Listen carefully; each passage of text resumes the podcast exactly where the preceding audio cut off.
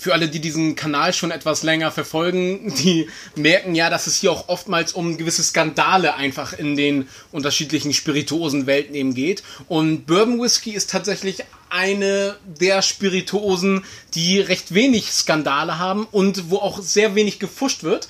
Trotzdem habe ich hier jetzt äh, Thomas mit an meiner Seite. Thomas ist der Autor von dem Bourbon-Buch, was eben das beste Whiskybuch äh, der Welt gekürt wurde. Und wir nutzen jetzt sein ganzes detailliertes Wissen, um dir nochmal so richtig schöne Insider-Tipps einfach ähm, über die Bourbon-Welt zu geben, die da auch ganz tief ins Detail gehen. Und da wirst du dann richtig schön bei der nächsten Whisky-Runde mit äh, richtigen Nerd-Insider-Wissen glänzen können. Auf jeden Fall. Wir haben uns ein paar Dinge aufgeschrieben, die wir handhaben möchten. Äh, Thomas, wir fangen direkt einfach mal an mit den Non-Distilling Producers. Erzähl uns dazu mal ein bisschen mehr. Ja, das ist sicher ein Begriff, wo man vielleicht noch gar nicht so gehört hat. Es ist aber auch mehr ein interner Begriff, wie Spiritosenexperten den sie verwenden. Ähm, ich kann eine Destillerie haben und dort meine Produkte verkaufen, ganz normal.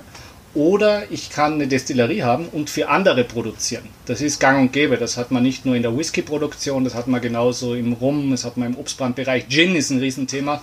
Also macht fast jeder ist ein Non-Distilling Producer sozusagen. Und, äh, oder der Grundalkohol auf jeden Fall. Und äh, beim amerikanischen Whisky ist ja so, dass es nicht so ist, dass die Destillerie oft drauf geschrieben steht, sondern eine Marke. In Amerika ist das Storytelling immer sehr, sehr groß. Sprich, ich habe einen Whisky, das nenne ich dann Old irgendwas, nach einer Rezeptur meines Ur-Urgroßvaters, das man gefunden hat hinter einer Wand und hat das dann irgendwie perfektioniert, äh, ist oftmals halt ein sogenannter gesourster Whisky. Sprich, ich habe eine Idee, ich habe eine gute Marketingidee, ich würde gerne einen Whisky haben, habe ich zwei Möglichkeiten. Wenn ich keine eigene Anlage habe, ich ähm, kaufe mir fertige Fässer, also Whisky, der schon fix fertig ist, oder den ich vielleicht nachher noch ein bisschen nachreife und vermische den. Oder ich gehe zu einer Destillerie und sage, hey, habt ihr vielleicht einmal Zeit, dass ich bei euch das destillieren kann? Das sogenannte Contract Distilling. Und das ist durchaus verbreitet. Sprich, die Destillerie, die haben ja diese riesen Kolonnenanlagen, also die müssen ja schauen, dass die in Bewegung bleiben. Und äh, es gibt welche, die sagen, okay, wir brauchen gar nicht so viel in unseren Wachstumsplänen und die vermieten das an andere Firmen. Sprich, du gehst dann hin und sagst, hey, ich würde dann zwei Tage gern diesen Whisky da machen. Du kannst dann oft schon deine eigene Getreidemischung nehmen in die Richtung, aber das wird dann dort von dem Mitarbeiter vor Ort durchgeführt und das ist das sogenannte Contract Distilling. Hast du da auch wirklich detaillierte Informationen? Weil ich kenne das nämlich aus anderen Branchen, dass es oftmals so kommuniziert wird, von wegen diese Illusion, wir mieten uns in einer Brennerei ein und nutzen deren Anlage und in Wirklichkeit wird es aber komplett von der äh, bestehenden Distillerie eben für die produzierte im Exakt, das ist genau dasselbe dasselbe. Mhm. Sagen wir mal so, wenn ich ein Groß, äh, wirklich Großabnehmer bin, wenn ich sage, ich kann jetzt da in der Destillerie wirklich für einen Monat produzieren, dann ist die Tendenz natürlich schon da, dass man sagt, okay, das ist mein eigenes Rezept. Mhm. Also ich mache dann diese Getreidemischung, ich mache dann diesen Destillationshöhe, äh, diese Hefen, äh, Hefen, nein, Hefen, gehen wir davon aus, Hefen werden auf jeden Fall die genommen, die dort sind, da wird nicht mhm. viel rumgetan. Und, äh, aber je kleiner ich bin, desto weniger kann ich auf sowas zurückgreifen. Es gibt eine große Destillerie, die macht zu 99,9% nur Auftragsdestillate. Das ist MGP in Indiana, also an der Grenze zu Kentucky, in Lawrenceburg, Indiana. Und äh, die haben sich darauf spezialisiert, wirklich Whiskys herzustellen, die aber nicht zu vermarkten. Die verkaufen dir auch Gin, mhm. die verkaufen dir auch Wodka und machen das im ganz, ganz großen Stil. Du kannst dort entweder eben äh, diese zehn Rezepte oder so, die sie haben, direkt kaufen oder du hast sie schon gelagert, je nachdem in die Richtung. Und äh, das war mal eine Zeit, als Leute, eine Destillerie kostet viel Geld und du musst auch diese ganzen Anschaffungen und so weiter, konnten sich viele oder wollten sich noch nicht da leisten. Und da haben sehr viele dieses Contract Distilling oder auch dieses Bulk Whisky gemacht. Jetzt hat American Whiskey einen großen Hype gehabt. Es wurde immer weniger Bulk Whisky am Markt. Das sieht man auch schön an, an Peppy Van Winkle. Peppy Van Winkle war lange Zeit ein Brand, die haben alte Fässer aufgekauft, auch noch von der alten Familiendestillerie Stitzelweller, aber auch von anderen Destillerien und haben die dann abgefüllt. Und dann sind sie irgendwann vor, weiß nicht, zehn, zehn Jahren oder sowas oder schon länger her draufgekommen, öh, es geht irgendwie nicht mehr, wir kriegen nicht mehr genug Fässer dieser Art. Und dann haben sie einen Deal mit Buffalo Trace eingegangen. Das heißt, alle Peppy Van Winkles, die jetzt jünger als äh, 12 Jahre auf jeden Fall, aber vielleicht auch jünger als 15 Jahre sind, äh, enthalten auf jeden Fall Buffalo Trace. Und äh, das ist dann eine Destillerie, die viele verschiedene, verschiedene äh, Marken in die Richtung macht. Das allerbekannteste Beispiel ist dann natürlich Bullet, weil äh, Diageo eine große Marke aufgebaut hat mit Bullet. Also die haben sie von Tom Bullet gekauft oder so, oder der Vorgänger von Diageo. Also bekompliziert steht dann alles im Buch ganz genau drinnen. Und Bullet hat sehr, sehr, sehr lange bei, äh, zuerst bei Buffalo Trace und dann bei Four Roses äh, Fässer oder Contract äh, Time bezogen. Und das hat dann 2013, 2014 rum hat sich das geändert und mittlerweile haben sie auch eine eigene Destillerie. Aber den Bullet, den wir heute noch haben, ist einfach ein Grunddestillat aus einer Destillerie, wo wir gerade nicht wissen, woher. Das ist halt ein bisschen fehlende Transparenz. Ja, du merkst ja hier schon, jetzt gehen wir hier extrem ins Detail. Wir haben auch noch ein Video gemacht, wo wir uns den ganzen Bourbon Basics angenommen haben. Das verlinken wir dir unter noch mal, unten nochmal im Video auch. Und hier ist jetzt, wie gesagt, nur komplettes Nerdgequatsche. Ich kann ja auch schon jetzt für uns beide sprechen, wenn ich sage, ähm, es spricht ja auch nichts gegen diese Auftragsarbeit. Womit wir einfach nur hinweisen wollen, ist, ähm, dass da schon eine ziemlich große Illusion immer durch das ganze Marketing eben entsteht. Und das ist natürlich immer so ein Punkt, wie du es gerade schon so schön gesagt hast, mit der fehlenden Transparenz. Und gerade beim Gin-Bereich ist es eben gang und gäbe, genau wie du es ja gerade gesagt hast. Und ganz oft wird dann auch gerne gesagt von den Markeninhabern, ja, die machen extra für uns einen riesen Aufwand. Das ist natürlich meistens nicht so. Das ist mit extremen Mehrkosten verbunden und man hat ganz oft sehr große Auftragsdistillerien. Da kannst du dann einfach aus dem Portfolio auswählen. Das mhm. heißt, du sagst dann, du nimmst den Gin oder du nimmst den Whisky, aber diesen Gin gibst halt schon 20 Mal, äh, bloß in einer anderen Flasche mit einem anderen Etikett zum Beispiel. Also, dass diese, diese Dinge da auch einfach bewusst sind. Und auch ganz interessant zu sehen, die eine Flasche kostet 10 Euro, die andere kostet 40 Euro, aber es ist beides mal genau das gleiche drin. Genau, das ist auf jeden Fall ja, aber es ist ein Markt. Also es ist jetzt so, dass es neue Destillerien gibt, die gleich in einer großen Größenordnung begonnen haben, wie zum Beispiel Bardstown Bourbon Company oder New Riff Distilling. Und die haben von Anfang an in ihre Geschäftsstrategie Contract Distilling eingebaut. Mhm. Weil früher haben fast alle Destillerien das angeboten. Es gibt ganz wenige, die es nicht gemacht haben. Makers Mark zum Beispiel, glaube ich, hat das nie so wirklich gemacht. Aber du konntest zum Beispiel bei Barton 1792 das machen, du konntest das bei Brown Foreman machen, du kannst es bei Jim Beam machen. Und äh, das haben die alle eingestampft. Auch For Roses zum Beispiel. Die haben irgendwann Diageo gesagt, nö, äh, Vertrag ist vorbei, wir brauchen unseren eigenen Stoff. Mhm. Und dann musste Diageo halt reagieren mit Bullet. Und äh, jetzt haben halt äh, von den Firmen, die ich gerade aufgezählt habe, bieten das eben an als Geschäftsmodell. Einfach um ihre eigenen Kapazitäten zu nutzen für eigene Marken, aber auch parallel in andere zu investieren. Mhm. Sehr gut. Ähm, das äh, Straight-Thema. Was ja auch mal so eine Sache, Bourbon ist ja nicht, oder Rye ist ja nicht gleich Rye, ja, sondern da gibt es immer noch dieses Wort davor, Straight. Ja. Kannst du da mal ein bisschen mehr zu erzählen? Also Straight steht tatsächlich auf sehr vielen Etiketten drauf, aber auf manchen halt nicht. Und wenn es halt nicht drauf steht, da kann man skeptisch werden und sich überlegen, warum steht es nicht drauf. Mhm. Äh, straight bedeutet, dass der Whisky dass er keine Zusätze enthält. Das heißt, dass nur Wasser hinzugefügt werden darf und kein Wein, kein Fruchtsaft, keine Aromen, was auch immer. Das darf man nicht machen. Wenn jetzt aber nur Rye draufsteht, dann kann man bis zu einem kleinen Prozentsatz, der ist so 2, irgendwas Prozent, darf man andere Sachen, die gesundheitsverträglich sind, das ist auch wichtig hinzufügen. Und es gibt welche Ryes, die das machen. Ähm, der einer der prom prominentesten ist äh, Templeton Rye, aus, äh, laut der Firmengeschichte aus Templeton, Iowa. Tatsächlich ist das Grundprodukt eben von MGP, von der einen Destillerie aus Indiana. Und äh, die haben es an die Spitze getrieben weil die hatten tatsächlich, das war dann schon betrugmäßig, sage ich jetzt mal so, wurden auch verklagt deshalb, die hatten zum Beispiel auf ihrer Website ein Foto von einer Destillerie, Destillationsanlage, die, das kam aber aus dem Katalog von äh, einem, glaube ich, deutschen äh, Brennerei-Equipment-Hersteller. Äh, Hersteller. Das heißt, die haben einfach ein Foto so getan, als oder dem Konsumenten suggeriert, das ist unsere Destillationsanlage. In der Tatsache kam es aber aus dem Katalog und die haben gar keine Destillerie gehabt. Und die haben halt gesagt, wir haben ein altes Prohibitionsrezept, weil El Capone ist da mal durchgefahren und sowas und Blödsinn halt. Und, äh, und die, das ist so geheim. Und dieses Rezept wird halt bedeuten, dass sie halt ein paar äh, Aromen und so weiter hinzufügen. Das ist ihre Besonderheit. Deswegen steht auch kein Straits drauf in die Richtung. Schwierig. Ich finde, das ist auch ein wirklich ein sehr guter Punkt. Auch für dich einfach als Verbraucher, wenn du raufguckst, viele Informationen. Wir kennen es aus dem Rumbereich, da haben wir ja auch in dem Kanal schon sehr drauf aufmerksam gemacht. Es stehen immer irgendwelche Zahlen drauf, 23, ja, und wir denken ja auch immer so ein bisschen, oder wir lesen das, was wir lesen wollen und denken dann gleich, okay, der ist 23 Jahre alt. Aber insgesamt haben sie es ja nie behauptet, dass er 23 Jahre alt ist. Also auch, dass du da einfach ein bisschen direkter raufschaust und wenn da natürlich irgendwo steht, ja, der ist damals da und da in Kentucky gegründet worden, heißt ja lange, die haben ja nie behauptet, dass er heute da noch produziert wird. Ja. Also dass da natürlich, gerade viele Aussagen sind ja immer sehr wischiwaschi äh, formuliert und wir interpretieren da sehr, sehr viel mit rein. Also das ist auch immer noch so, finde ich. Äh, und natürlich so Wörter wie straight sorgen eben dafür, dass du da ganz genau weißt, einfach woran du bist. Genau, ich muss das noch weiter hinausführen mit Straight. Also wenn nur Bourbon ist, dann habe ich trotzdem keine Zusätze, weil Bourbon strenger geregelt mhm. ist als Rye oder Wheat Whisky zum Beispiel.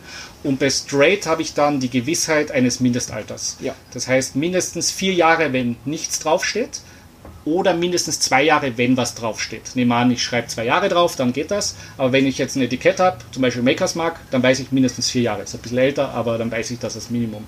Und das mit den Zahlen ist super, weil man hat zum Beispiel einen George Dickel Number 8 oder Number 12 das ist halt nicht zwölf Jahre alt. Mhm. Damals war George Dickel oder der Vorgänger damals, also nicht der heutige Markenowner Diageo, aber der Vorgänger, hat damals einfach eine Umfrage gestartet, was sind die beliebtesten Zahlen in Amerika. Das waren 8 und 12 und deswegen sind die dann drauf gekommen. Also oft sind solche ganz banalen, banalen Sachen. Genau. Ja. Ähm, zum Thema Bottled in Bond. Hm?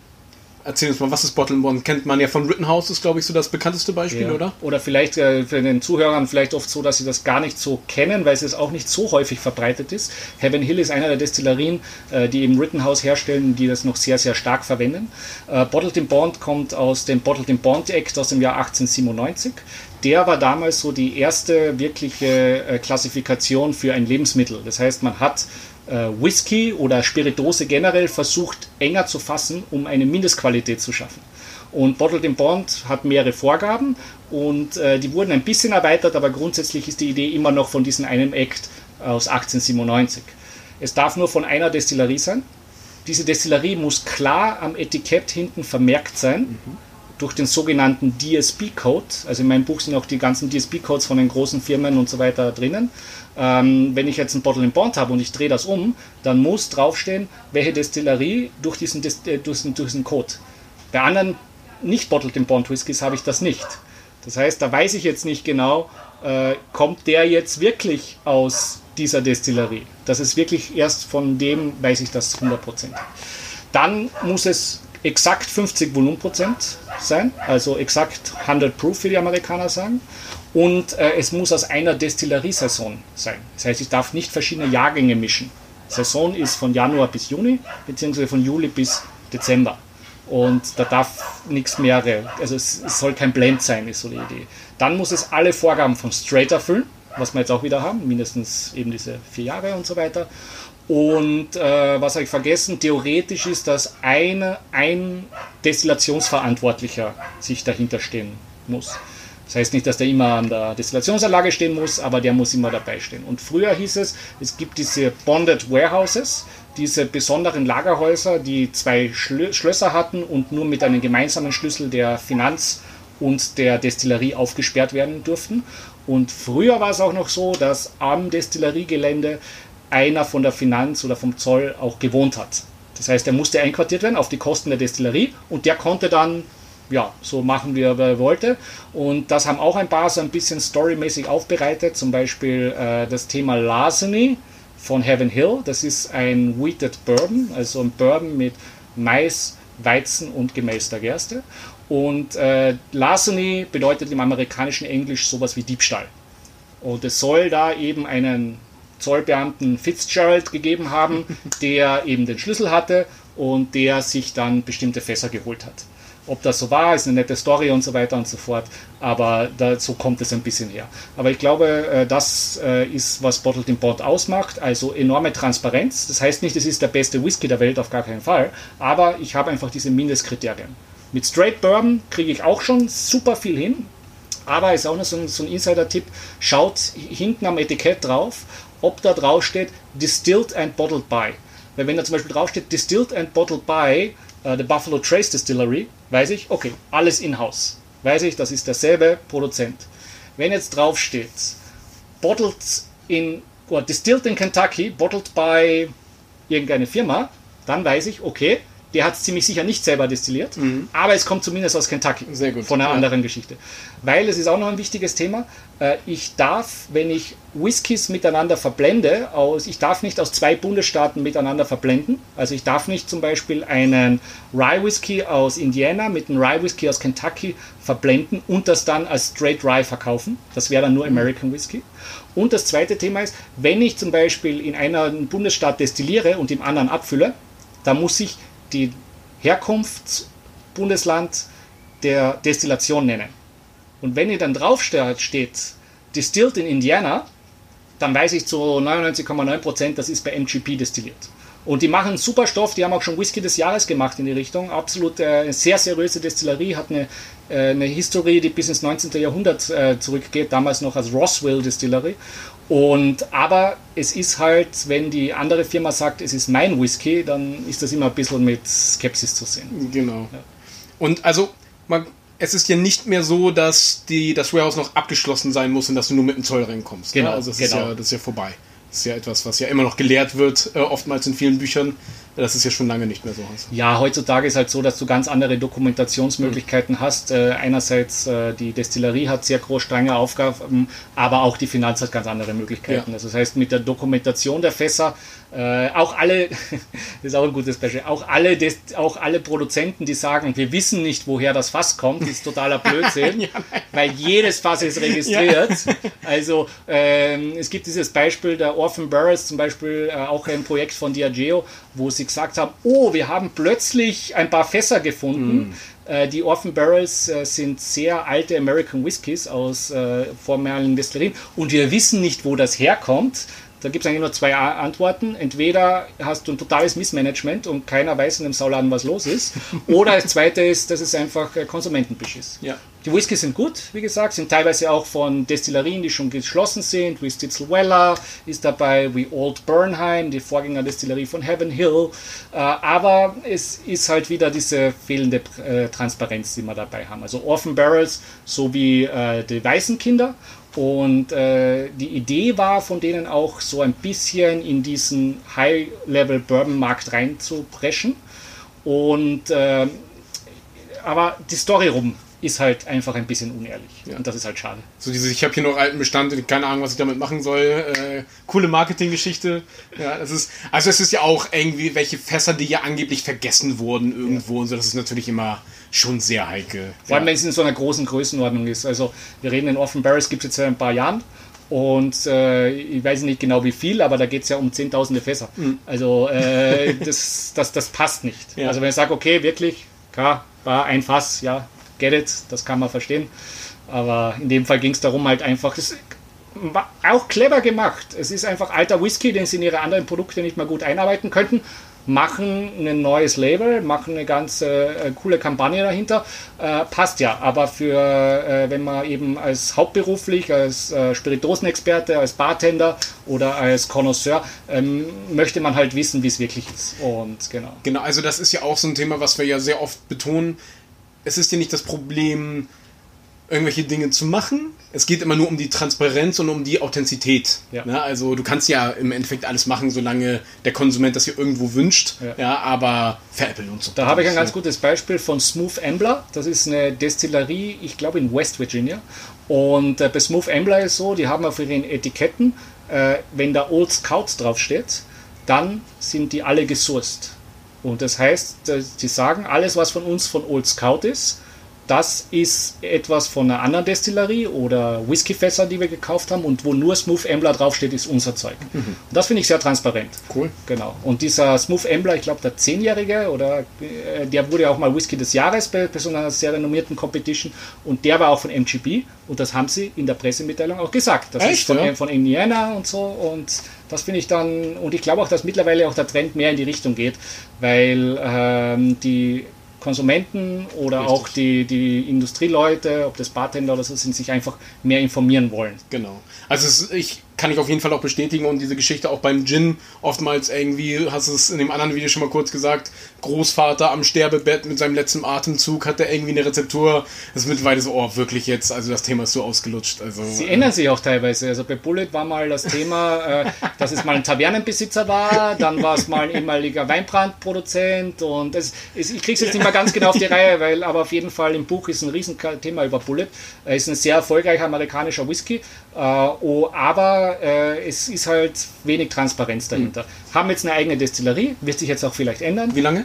Ähm, ich würde sagen seit drei, vier Jahren. Okay. Aber es war jetzt ein bisschen schnell gefragt, ich bin mir jetzt dann nicht mehr so sicher. Auf jeden Fall, der jetzige Bullet ist auf jeden Fall noch nicht von, vom okay. Bullet drinnen. Also jetziger 2020. Ja, ja genau. genau. ja, stimmt, wer weiß nicht, ja. wann man das Video anhört. genau.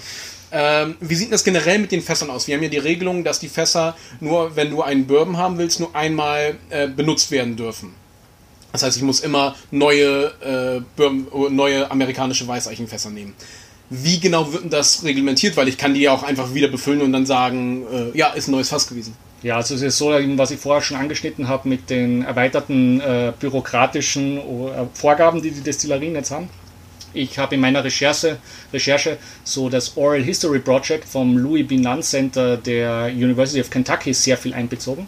Und da haben sie eine der ehemaligen, nicht Produktionsverantwortlichen, die war mehr für, für den generellen Ablauf, Administration der Destillerie zuständig und von der damaligen Stitzelweller Destillerie die eben, wann hat die das letzte Mal destilliert? Äh, ich glaube Anfang der 90er Jahre, 1992 oder sowas in die Richtung. Und äh, diese Destillerie, äh, da ging es darum, dass es einfach im Laufe der 90er und Nuller Jahre, dass die solche Dokumentationspflichten äh, eingeführt haben, dass du einfach exakt nachvollziehen musst, welche Sachen du abgefüllt hast, wo die reingekommen sind, ist das Fass noch da?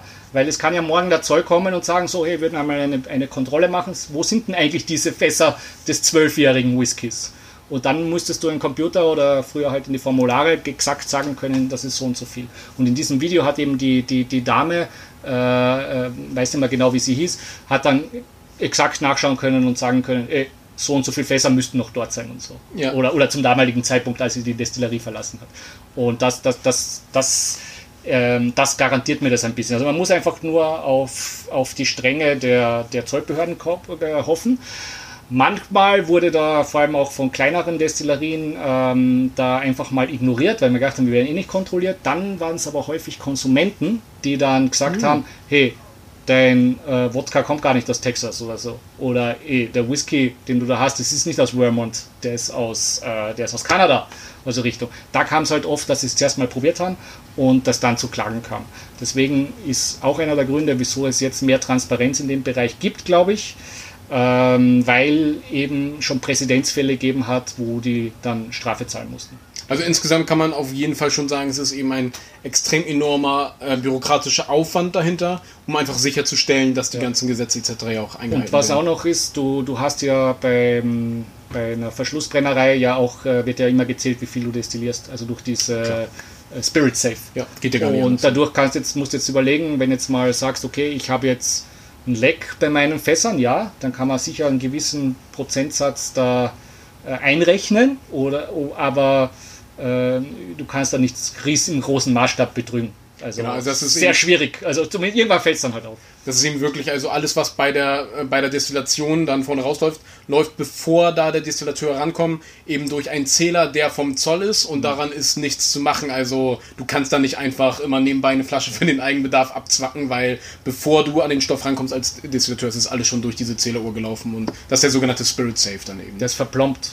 Richtig. Und nehme an, die, diese Plombe wird, äh, wird aufgehen aus irgendeinem Grund, dann müsstest du sofort die Produktion einstellen und den wieder herholen, weil äh, wenn du dann weitermachst, ist halt blöd.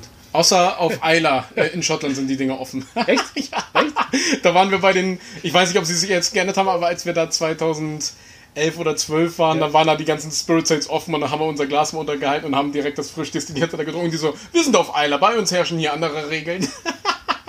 Also das vielleicht auch in den Kommentaren, wenn jemand andere Erfahrungen hat, gerne mitteilen. Ja. Also so, so witzige äh, Erlebnisse direkt aus der Destillerie, finde ich schon witzig. Ja. Können wir das Thema mit den ganzen Jahresangaben noch mal ein bisschen genauer machen, weil alle Destillerien schmeißen ja irgendwelche Zahlen drauf, erste Destillerie, Gründungsdatum oder was auch immer. Wie sieht's da? Was gibt's da noch für paar Dinge zu erzählen. So alt wie möglich, ja. natürlich. Also das ist immer unterschiedliche Herangehensweisen. Also einerseits hat man den Produzenten, der möchte, glaube ich, jeder Produzent möchte, dass sein Produkt ehrlich äh, an den Konsumenten ankommt. Und dann hat man eine Marketingabteilung und die hat auch Ziele, dass der, das Produkt sich so gut wie möglich verkauft. Und es ist schon die Tendenz, dass man, wenn man eine Flasche hat, wenn die äh, alt aussieht oder wenn eine alte Jahreszahl drauf ist, dann denkst du, wow, die machen das schon lange, große, seit Generationen, das kaufe ich mir. Oftmals ist aber so, dass das Produkt äh, vielleicht schon gar nichts seit diesem Jahr gibt oder dass es ein neuer Eigentümer ist und dergleichen. Also äh, Brown Foreman, Jack Daniels hat mal in irgendeiner Pressestatement schon vor Jahren und die haben das immer wieder wiederholt gesagt, sie wären die erste registrierte amerikanische Whisky-Destillerie das ist komplett unglaubwürdig, weil äh, wir reden von Jack Daniels irgendwann im 19. Jahrhundert, 1800 irgendwas. Und wir wissen, dass es in, in, in, selbst in Kentucky schon 1790 und so Destillerien gegeben hat. Äh, ganz zu schweigen von New York oder die Ostküste. Mhm. Also das passt mal nicht. Jetzt kann man natürlich sagen, okay, es ist die erste Registrierung gewesen. Ja, sagen wir, okay, davor hätte es keine Registrierung gegeben. Denkt man mal so dann ist es auch unrealistisch, weil zu diesem Zeitpunkt war Jack Daniel, glaube ich, 16 Jahre. Und dass ein 16-Jähriger in Tennessee die aller, aller, allererste Registrierung in ganz Amerika bekommen hätte, unwahrscheinlich. Und ist jetzt auch nicht, also das ist auch jetzt nicht so schlimm. Allerdings, wenn du jetzt sagst, wir feiern jetzt unser 150-jähriges Jubiläum oder weiß ich was, ja. Oder 200 war das vor kurzem mal. Also irgendwo 1800 irgendwas haben sie da. Das ist mal die Schwierigkeit. Dann geht es ums Thema, äh, wenn man äh, Jahreszahlen hernimmt. Zum Beispiel bei Evan Williams behauptet man 1793, glaube ich, ähm, oder 83, 1783, dass er der erste ähm, Destillateur Kentuckys war. Jetzt muss man auch ein bisschen überlegen, denn Evan Williams hat es gegeben.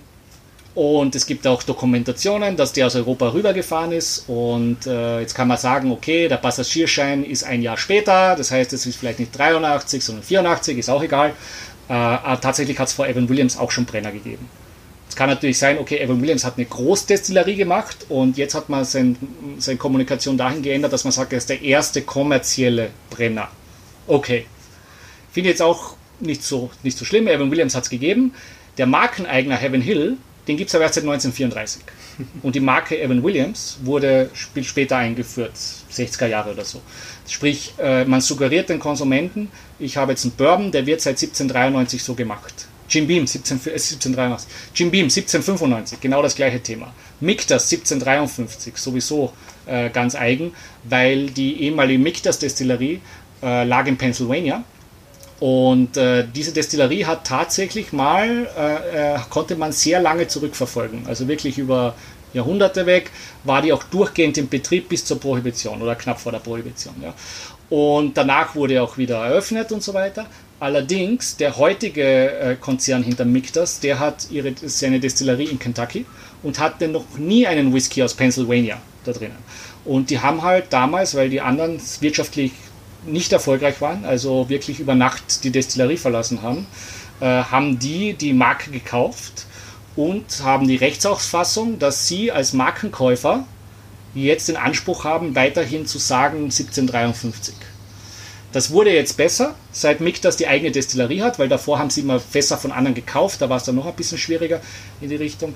Ähm, aber es ist halt wieder so ein typisches Beispiel, dass man nicht Jahreszahlen immer glauben darf und immer hinterfragen muss, ist es eine Jahreszahl gegründet dieser Destillerie, ist es dieselbe Destillerie oder ist es, hat es irgendwas anders zu tun und da sollte man immer bewachsam sein. Ist jetzt kein Riesen, Riesenthema, sage ich mal, aber unwichtig ist es auch nicht. Und wir sind ja auch schon öfters über dieses, äh, auf dieses Thema eingegangen mit der Manipulation, ja. Und das sind natürlich auch alles so eine Dinge, dass man selber, wenn man die ganzen Sachen verkostet, so eine Sachen möglichst gut ausblendet, weil wir dürfen nicht unterschätzen, wie sehr uns das einfach wirklich beeinflusst. Also wenn wir da etwas schmecken und wir denken, das wird seit 1790 schon irgendwie hergestellt, das äh, fließt alles mit in die Bewertung ein und ja, tut unseren Sinn einfach nicht gut. Ja. Also am besten lass dir unabhängig von jemandem einschenken und probier es einfach. Ja.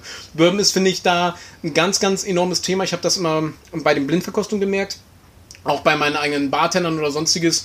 Äh, ich ich baue da mal komplett auf diese schwarzen Verkostungsgläser und dann schenke ich denen immer einen Gläser ein, weil wir haben sehr, sehr viele Dinge in unseren Köpfen verankert und im Blind Tasting merken wir dann auf einmal so, die sagen, sie mögen nur den Bourbon und der geht gar nicht und sonstiges. Und im Blind Tasting ist es oftmals komplett andersrum. Ja, also Und das sind alles extrem ja. wichtige Dinge. Und deswegen finde ich diesen Absatz tatsächlich sehr wichtig, weil das sehr viel in uns macht einfach. Ja klar, wenn ich jetzt einen Pepper von Winkle eingeschenkt bekomme, oder sage, uh, der, der muss teuer sein, der muss, der muss perfekt sein. Ja. 1500 Euro Flasche, ja.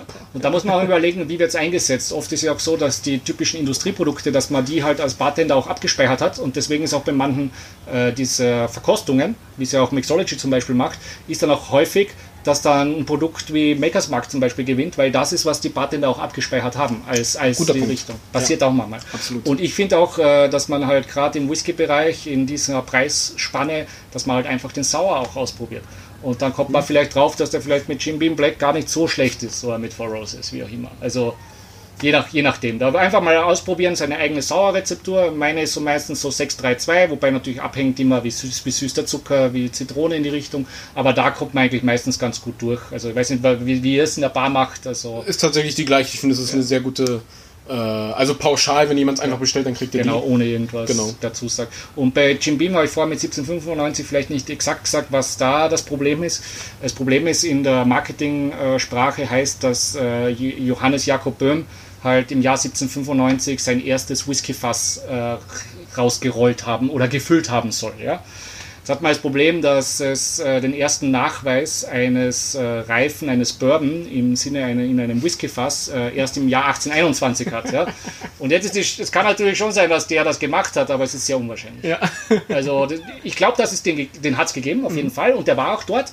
Aber wie jeder Landwirt damals, wie jeder, hat der auch Whisky gebrannt, weil Whisky war damals eine überlebensnotwendige Strategie ich habe eine Ernte, die Ernte kann ich nicht sofort verarbeiten und wie kann ich die konservieren, indem ich die zu Alkohol mache. Und zwar nicht zu Bier, weil Bier wird auch schlecht, sondern zu Whisky.